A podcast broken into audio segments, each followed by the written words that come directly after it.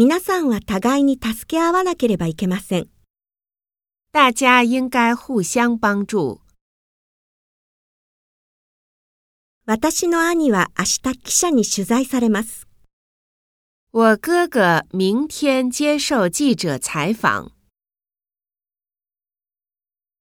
あなたは一切の責任を取らねばなりません。你得负一切责任。我が社は北京で展覧会を催します。我们公司在北京举办展览会。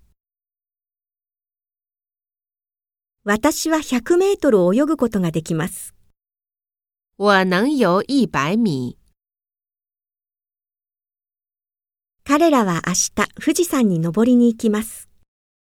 他们明天去爬富士山。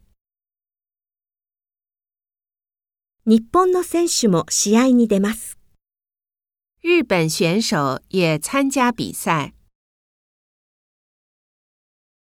私の目標は世界記録を出す。ことです。